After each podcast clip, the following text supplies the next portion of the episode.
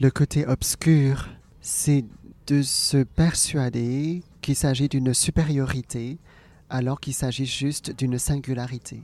C'est pas c'est pas un concours. Il n'y a rien de supérieur ou inférieur en étant conformiste ou en étant différente ou en, ou en étant singulier. singulier. Est-ce que vous vous souvenez de cette pub de 97 Here's to the crazy ones. The misfits. The rebels. The troublemakers. The round pegs in the square holes.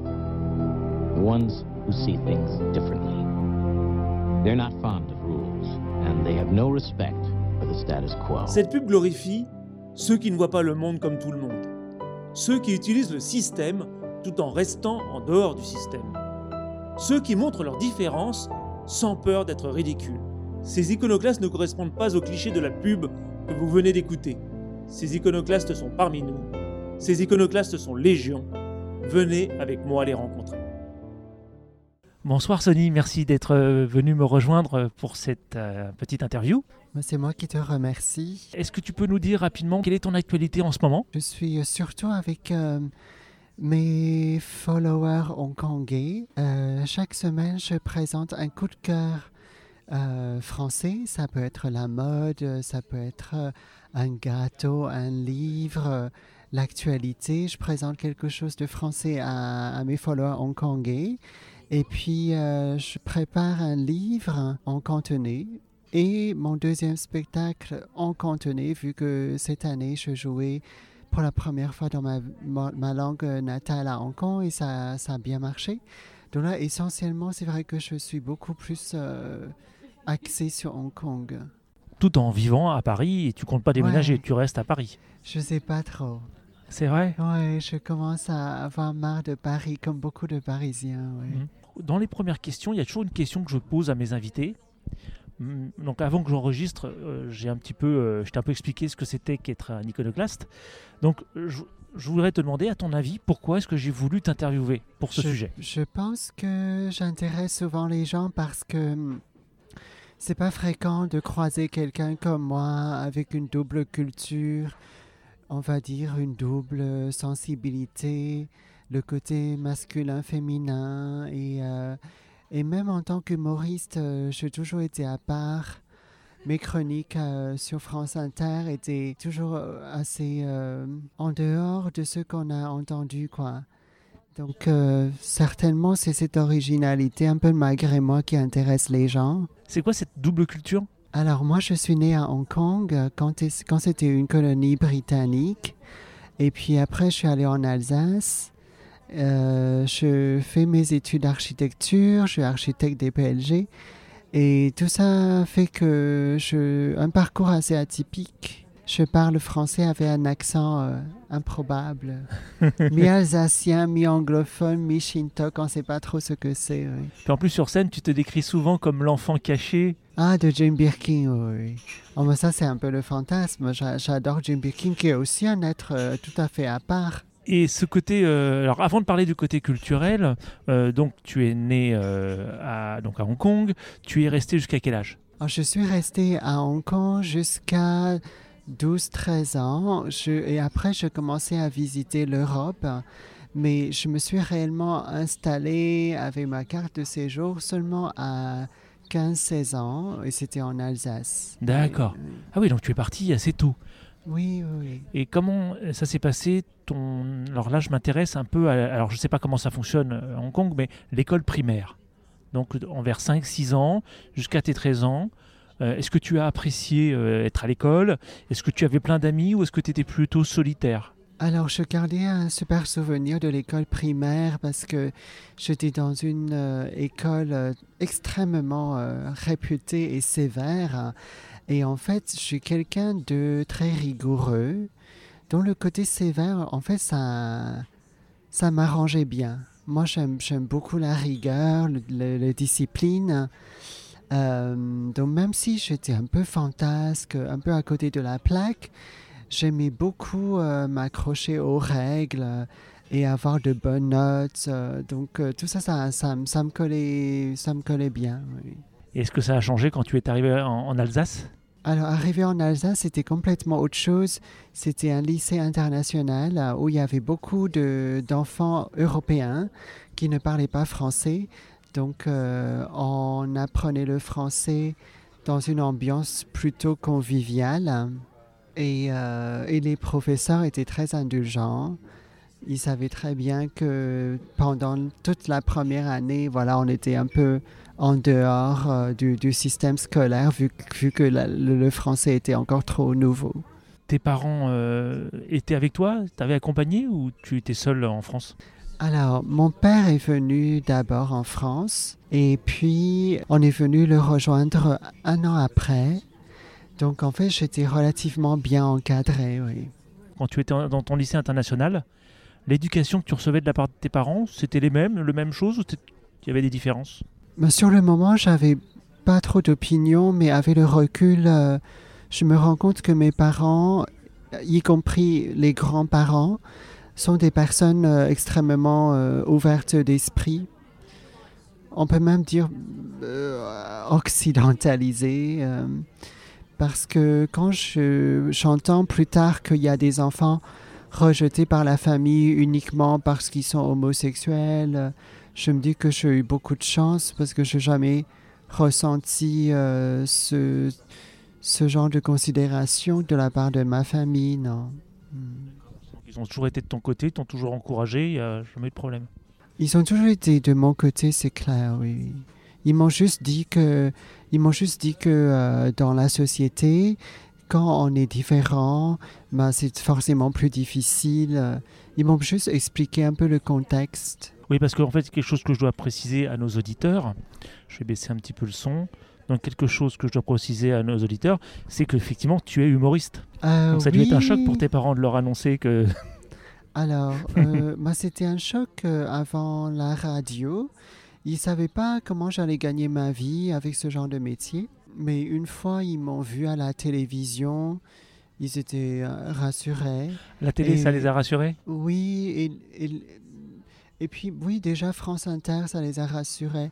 Et puis aujourd'hui, comme je suis un peu connu à Hong Kong, et, et comme ils comprennent enfin ce que je fais en cantonais, alors maintenant, ils sont complètement rassurés, oui. À Hong Kong, tu es connue comme quoi? Comme une humoriste française Ou euh, co- comment tu en es fait, connue euh, à Hong Kong, les gens m'identifient comme une personne euh, habitant en France et très engagée politiquement parce que je fais une chronique sur France 2 qui était assez politique. Ah oui? Je chantais en cantonais euh, et les paroles étaient assez engagées. Mhm. Donc ça a eu un retour très très positif euh, à Hong Kong. Et cette rencontre avec l'humour, là pour le coup, comment est-ce que tu es devenu euh, humoriste? J'avais, J'ai interviewé Christine Bérou il y a quelques semaines qui a expliqué qu'elle elle a fait un burn-out et que c'est ça qui l'a fait vraiment, lui, a donné le courage. Toi, quel a été ton, parcours? Au départ, je savais juste que je voulais être sur scène depuis l'âge de 5-6 ans. Je commençais par faire des choses seule dans ma chambre. Et puis après, je prenais des cours de soir, des cours de théâtre le soir. Et puis essayé de, d'avoir des petits rôles par-ci par-là dans les courts-métrages. Euh, mais seulement vers 30 ans, je pu réellement faire des projets artistiques. Je chantais, j'ai enregistré un album avec une production belge. Euh, après, je jouais quelques rôles dans les téléfilms. Et quand tout s'est arrêté, euh, j'ai découvert les cafés-théâtres à Paris où il y a beaucoup, beaucoup d'humoristes. Et puis en fait, en observant, je me suis dit de d'essayer comme ça avec un sketch de 5 minutes. Et je me disais que comme c'est dans un café-théâtre, euh, si jamais ça foire, euh, bah, c'est pas si grave. On sera peut-être 40-50 personnes à, savoir que, que, je, que je me suis planté un, un soir dans un café-théâtre à Paris. Et en fait, euh, c'était fin 2009. J'ai essayé un sketch de 3-4 minutes et ça a très très bien pris et j'ai eu beaucoup d'encouragement de la part de quelques producteurs et de quelques directeurs de casting et, je continuais comme ça. Et assez rapidement, je, je- parce qu'en 2011, je suis déjà allé travailler sur WeFM pour une chronique quotidienne. Et en 2012, France Inter m'a déjà, oui, m'a déjà sélectionné pour euh, leur émission quotidienne. Donc en fait, c'était, on va dire, c'était, c'était lentement mais sûrement. Oui. Donc il n'y a pas de recette magique, tu n'as pas euh, euh, claqué des doigts et découvert que tu étais drôle d'un seul coup. Alors ma mère dit que j'ai toujours été drôle, euh, notamment avec mes problèmes de poids quand j'avais euh, 10 ans. Ah oui, déjà. Parce qu'en fait, euh, j'étais, ça se voit pas trop, mais en fait, j'étais un enfant avec des problèmes de surpoids jusqu'à l'âge de 14, 14 ans, ouais, 14 ans. Effectivement, ça ne Hmm. se voit pas. Non, ça se voit pas, non. J'ai des petites questions un peu plus précises. Hum, La première, c'est euh, à ton avis, qu'est-ce que tu as fait de différent des autres pour te retrouver à, à ta situation aujourd'hui?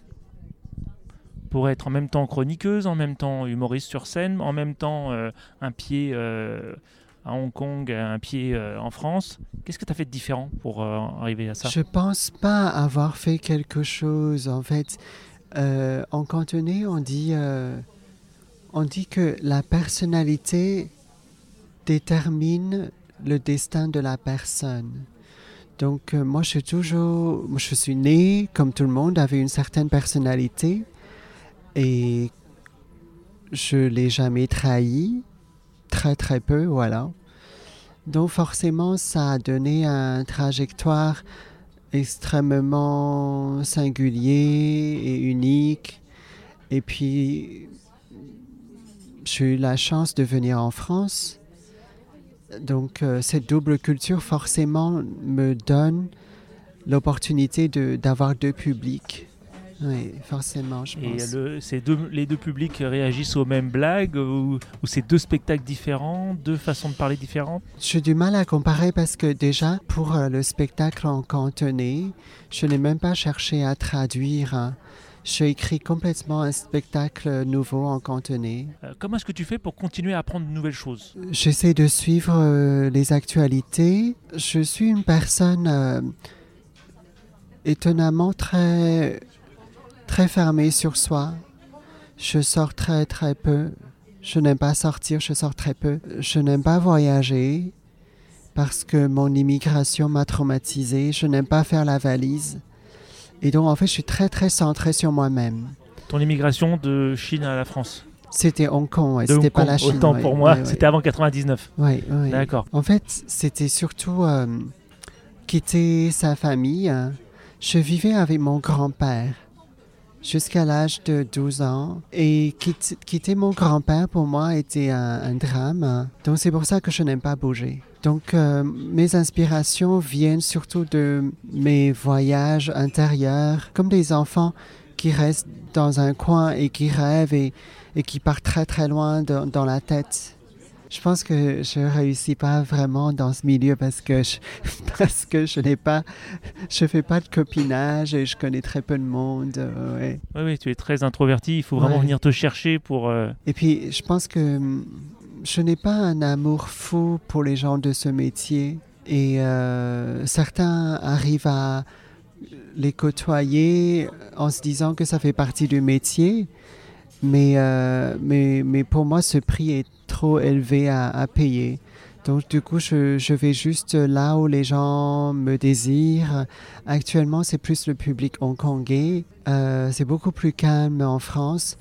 Et, je cherche plus, je cherche plus à faire plus de choses euh, à la télé ou à la radio aussi. Si les gens me proposent quelque chose, euh, je, veux bien. Mais autrement, je sens aussi que les gens euh, préfèrent euh, d'autres médias que la télé ou, même la radio.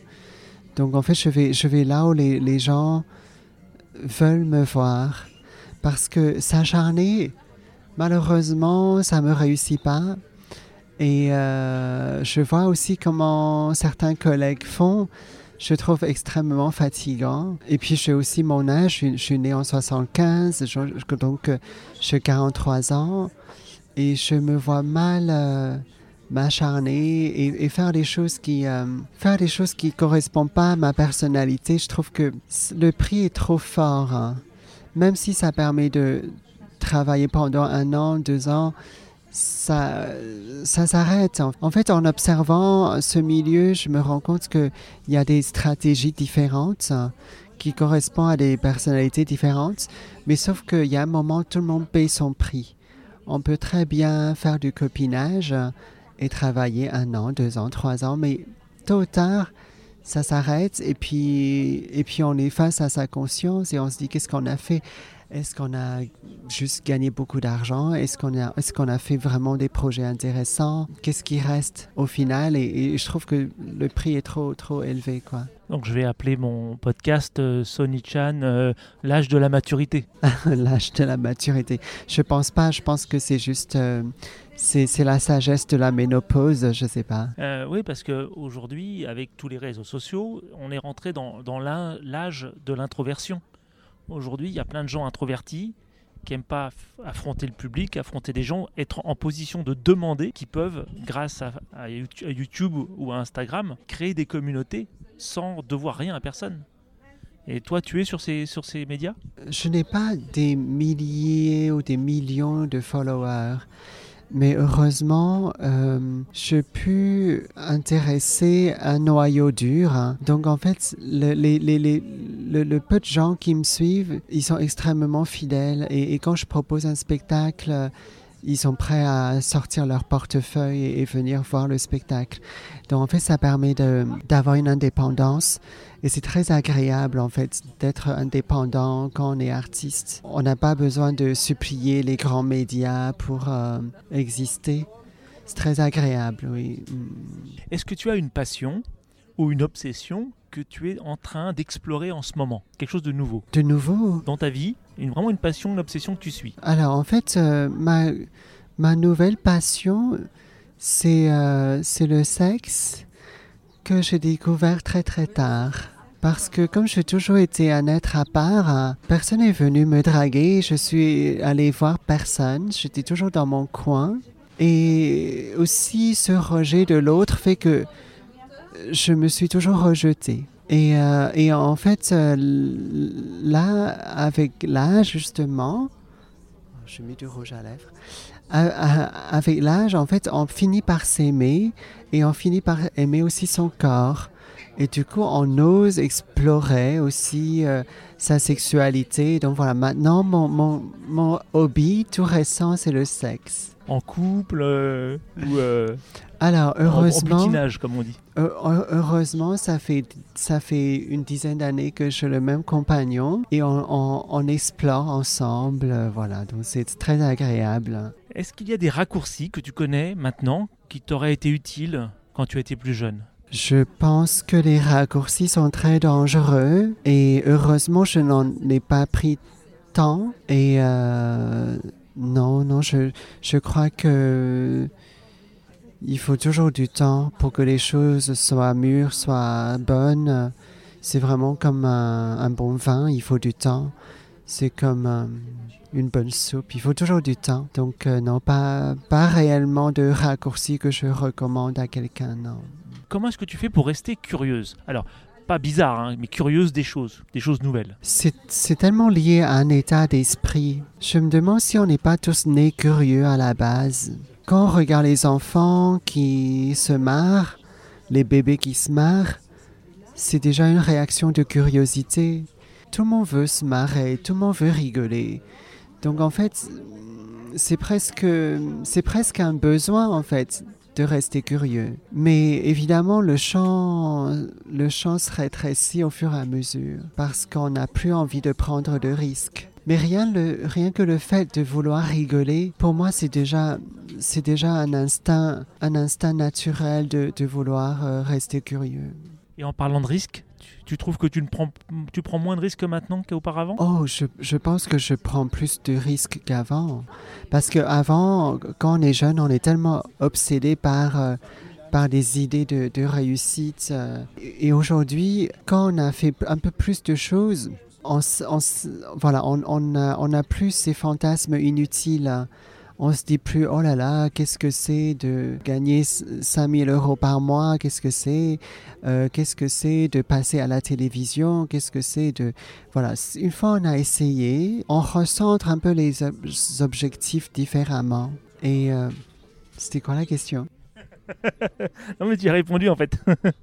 non, non, c'était sur le, le fait de prendre des risques. Si tu prenais euh, plus de risques, Quand- Oui, alors quand on n'est pas... vieillissant, on en prend moins. quand on n'est plus guidé par des objectifs inutiles, euh, c'est-à-dire euh, avoir sa tranche à la télé ou, ou gagner plus d'argent, quand on n'a quand on n'a pas ce genre de priorité inutile, eh bien, on ose aller à l'essentiel et on, prend des risques qui finalement ne sont plus de risques.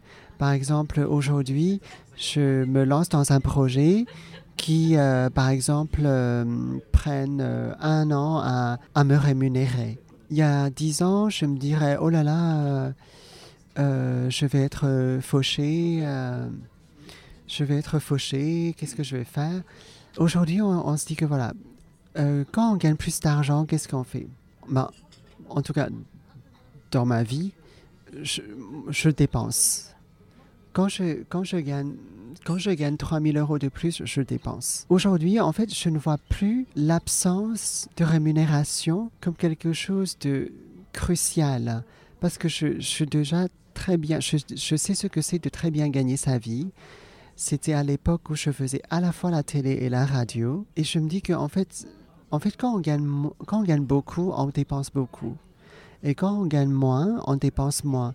Et au final, son niveau de vie ou son niveau de confort ou son niveau de bonheur, en fait, c'est complètement pareil. À Paris, en fait, du moment où on arrive à gagner, on va dire, 2000 euros par mois, quand on arrive à payer son loyer, à manger, déjà, voilà, il y a, le minimum qui est assuré. Et, à partir de là, tout, ce qui arrive, c'est, on va dire que c'est, pour moi, dans mon cas, c'est du superflu. Et, et quand, quand on a expérimenté tout ça, quand on arrive à cette conclusion, il n'y a plus beaucoup, beaucoup de risques à prendre, en fait.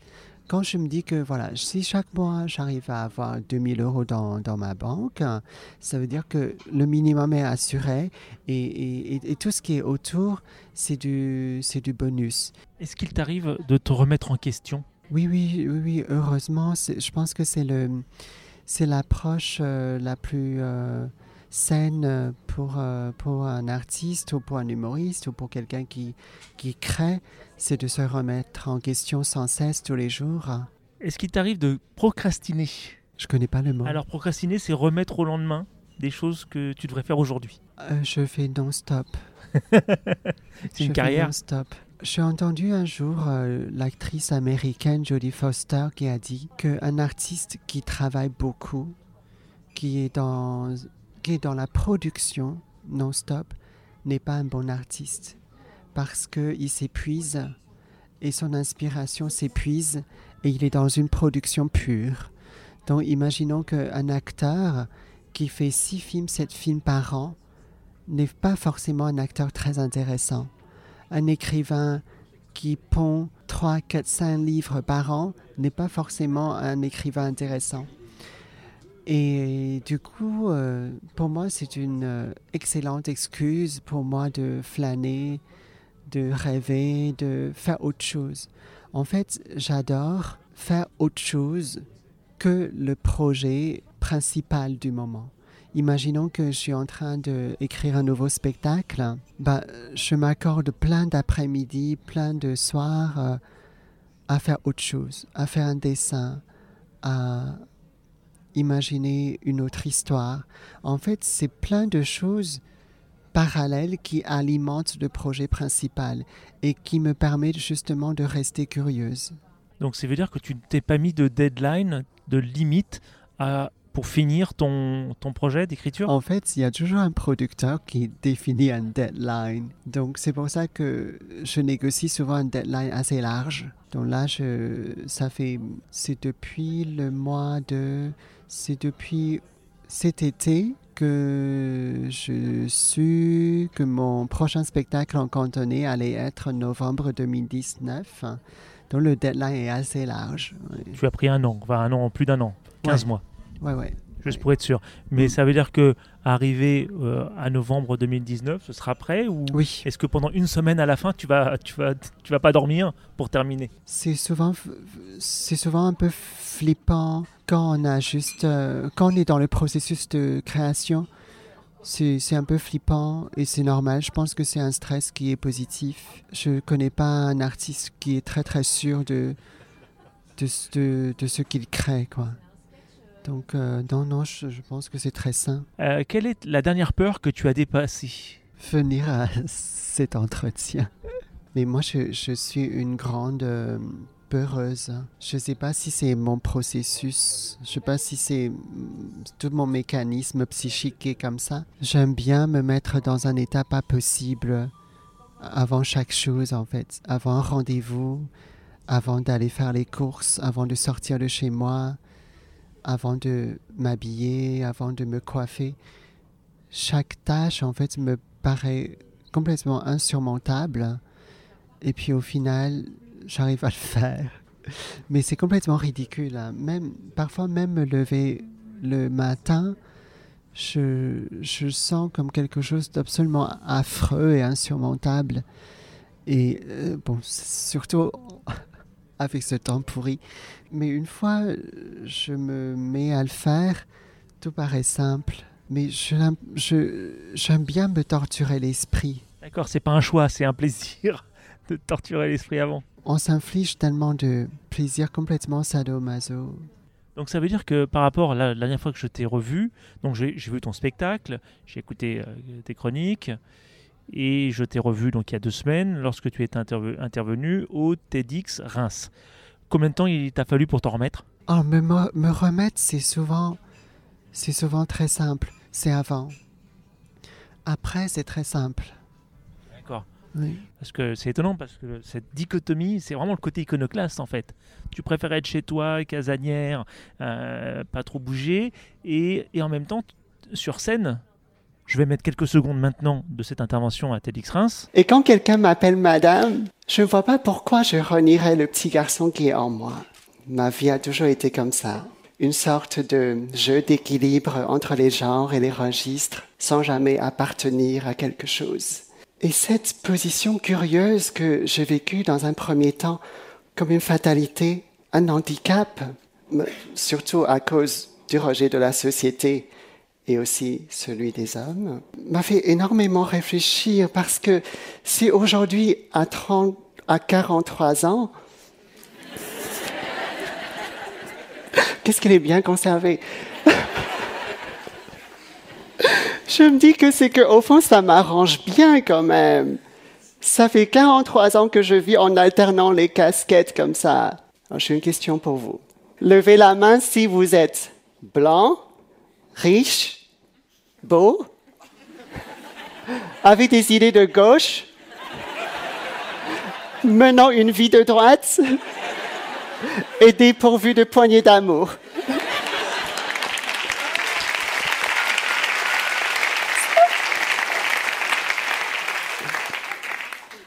Voilà, comme on vient de l'écouter, tu, tu, as, tu as une pile d'énergie. Quand je vois mes confrères, je pense pas que je suis euh, une pile d'énergie du tout. hein.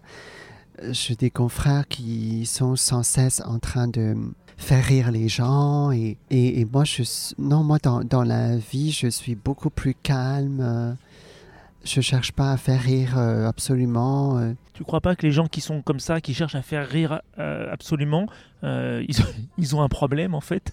Ils ont Non, un problème de tous- confiance en eux Non, mais ils sont tous cinglés. On est tous tellement cinglés.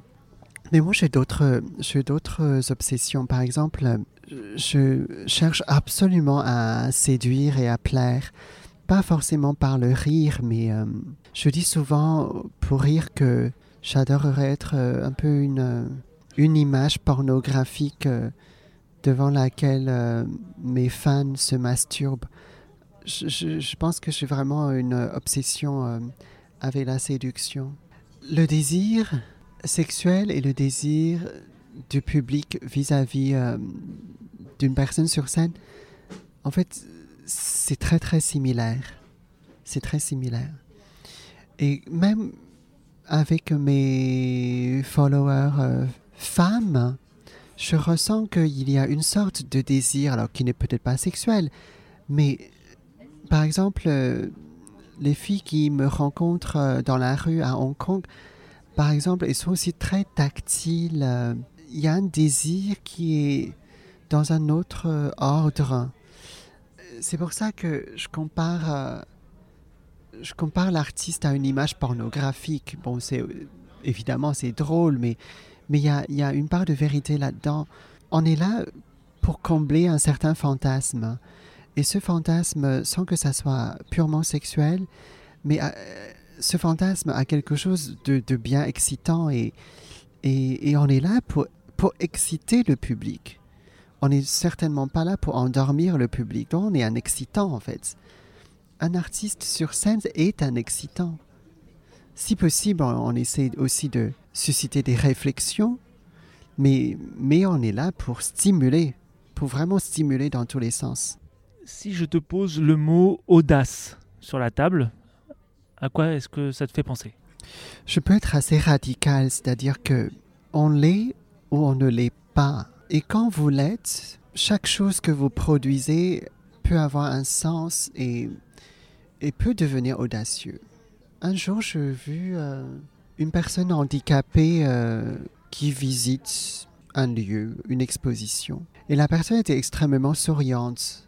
Et pour elle, peut-être, euh, tout est hyper anodin, c'est son quotidien.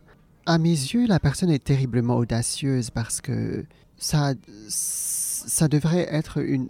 Ça devrait, enfin... Ça devrait pas, justement, mais je pense que ça doit être une telle épreuve de se lever, de, monter sur, sur ce fauteuil roulant et, et, de monter dans la voiture, descendre dans la voiture, remonter sur le fauteuil, aller dans ce lieu d'exposition, être peut-être caché par les jambes de tout le monde. Du moment où vous assumez, votre existence est audacieuse. Quelle est la croyance que tu as que les autres peuvent trouver stupide?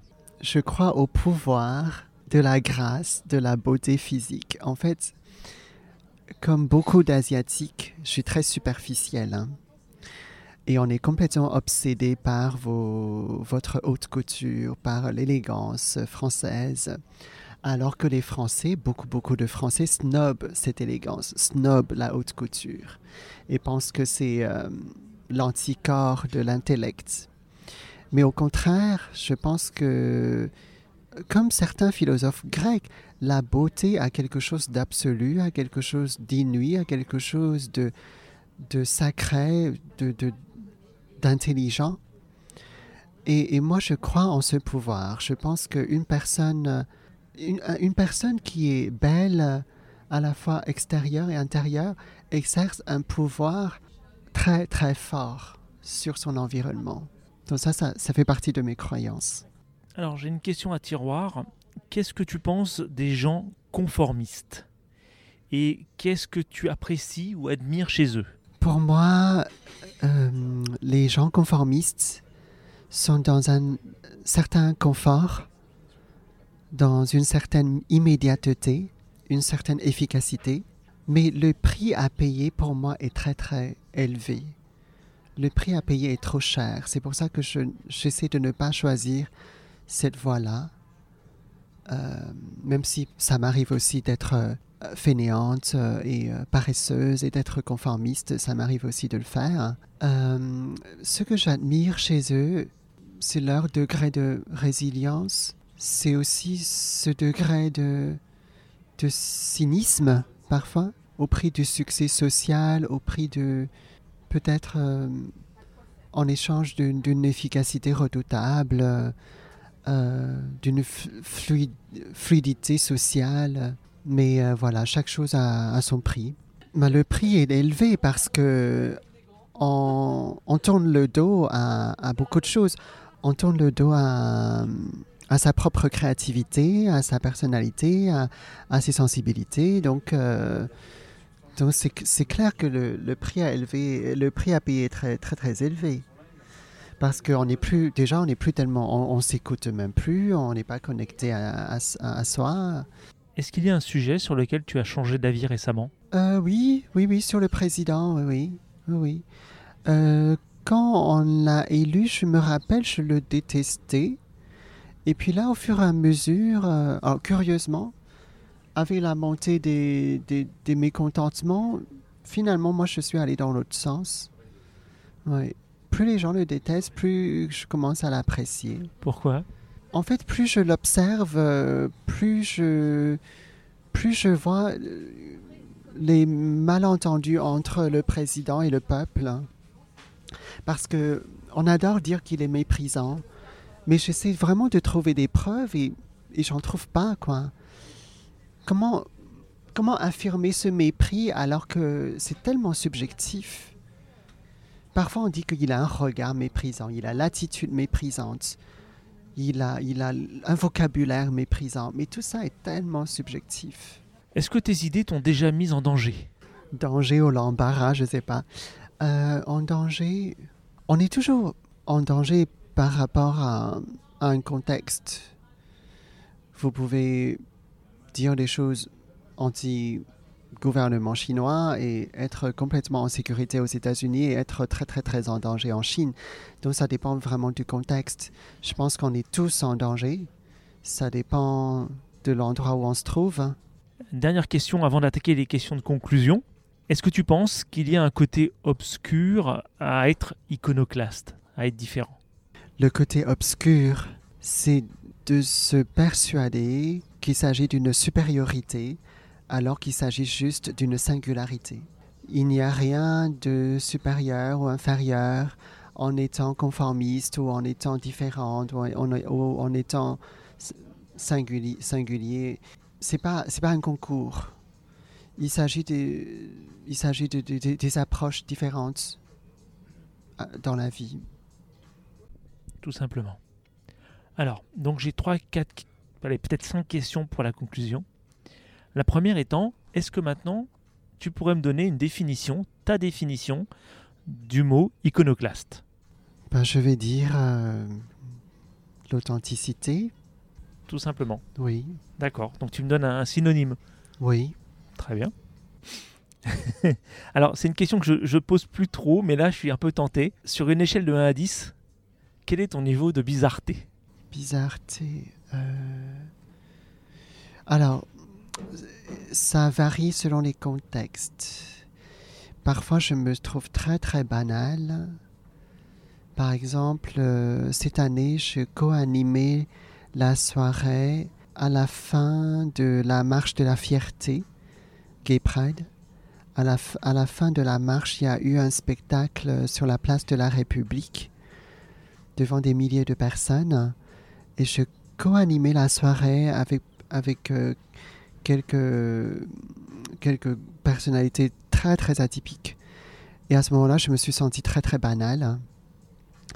Donc, euh, je pense qu'il y a des moments, je peux vraiment être 10 sur 10. Et puis il y a des moments, il y a des moments, je peux être 3 sur 10. Donc on va prendre une moyenne, peut-être je suis autour de 6-7. Quelle est la personne la plus iconoclaste que tu connaisses? Alors, qu'il soit vivante, qu'il soit en France, et que je puisse éventuellement interviewer. Moi, j'allais dire, euh, peut-être parce que j'ai vu quelque chose sur lui euh, hier soir, c'est quel- c'est quelqu'un qui n'est plus là. J'ai eu la, chance de l'avoir euh, rencontré dans une émission, Jean d'Ormesson, parce qu'il ne prétend, il ne prétend rien en fait. Il ne prétend pas être riche, pauvre, supérieur, inférieur. Il est juste lui-même, quoi. Et je pense que cette transparence et cette honnêteté fait qu'on devient iconoclaste en fait. Alors une personne vivante, je réfléchis. Une personne vivante, ça, de- ça devrait être quelqu'un qu'on ne, ne, ne connaît pas. Parce que je, je croisais quelqu'un récemment qui est tellement authentique, alors qu'il pourrait paraître complètement banal. Mais la personne est juste tellement authentique. Et quand il a commencé à me parler de sa vie, ça m'a impressionné. Ça m'a impressionné parce que, parce que rien n'a été simple dans sa vie. euh, et aujourd'hui, il, a un métier, euh, on va dire, euh, assez classique. Mais sa façon de mener sa vie n'est pas si classique. Et tout ça fait que je, je- je suis assez persuadée qu'il y a des personnes iconoclastes, mais qui ne se voient pas. Et, et ça peut vraiment être euh, son voisin du, du palier. Oui, c'est tout le sujet de ce podcast. En fait, euh, j'essaie de- d'interviewer des personnes qui ne sont pas. Toi, toi et Christine Bérou, en fait, vous êtes un peu les exceptions parce que je- je- On est dans le milieu croisé. médiatique. Oui. Mais sinon, effectivement, ce sont surtout des inconnus que j'ai interviewés. Mhm, mhm. Euh, et quel est le nom de cette personne et comment je peux la trouver? Je pense qu'il me tuerait si je révélais son nom. Donc, euh, Tu pourras me mettre en relation avec lui pour que j'en parle avec lui s'il est d'accord? Je vais lui poser la question d'abord. ouais. Sinon, tu as un second choix? J'ai envie de dire, euh, j'ai envie de dire Nicole Ferroni sur France Inter, parce que comme on a travaillé ensemble, je sais comment elle est. Et c'est quelqu'un qui est, c'est quelqu'un qui est tout à fait en accord euh, avec ses propos à la radio. Il joue pas du tout un double jeu. Et, c'est quelqu'un de très très simple dans la vie et qui est capable de rigoler de choses très bêtes, très stupides. Il se prend pas du tout au sérieux et en même temps, il est capable de parler de sujets très très sérieux avec beaucoup de précision. Donc euh, oui, voilà, peut-être je dirais Nicole Ferroni, oui. Très bien, merci beaucoup. Dernière question. Où est-ce que l'on peut te suivre Suivre ton actualité, tes projets En savoir un peu plus sur toi? Alors, si vous voulez suivre mes projets, il faut aller à Hong Kong. Autrement, autrement sur Instagram, sur Facebook. euh, C'est euh, Sonny Chan à chaque fois? Alors, oui, Facebook, euh, il y a une page fan. Autrement, sur Instagram, c'est Sunny-chan France. Et il y a des vidéos sur YouTube. En temps en temps, j'ai beaucoup de chance parce que on me sollicite en France pour faire des conférences. Je trouve ça très gratifiant. Sur quel sujet? Souvent, c'est. En fait, ça peut être des sujets très variés, mais on me sollicite pour euh, l'angle que j'ai, c'est-à-dire euh, un angle un peu. justement, un peu inclassable. Je pense que je reflète. Je reflète cette approche, quoi. Une approche pas classique, un peu, un peu anticonformiste. Donc, en fait, parfois, c'est des sujets qui n'ont rien à voir avec moi, mais ils veulent mon avis sur le sujet parce que j'ai un avis qui- qui est, qui est justement assez décalé. Très bien. Eh bien, sur ces mots, merci encore d'avoir passé ce moment avec moi. Merci, c'est moi qui te remercie. Et à suivre. Au revoir. Au revoir.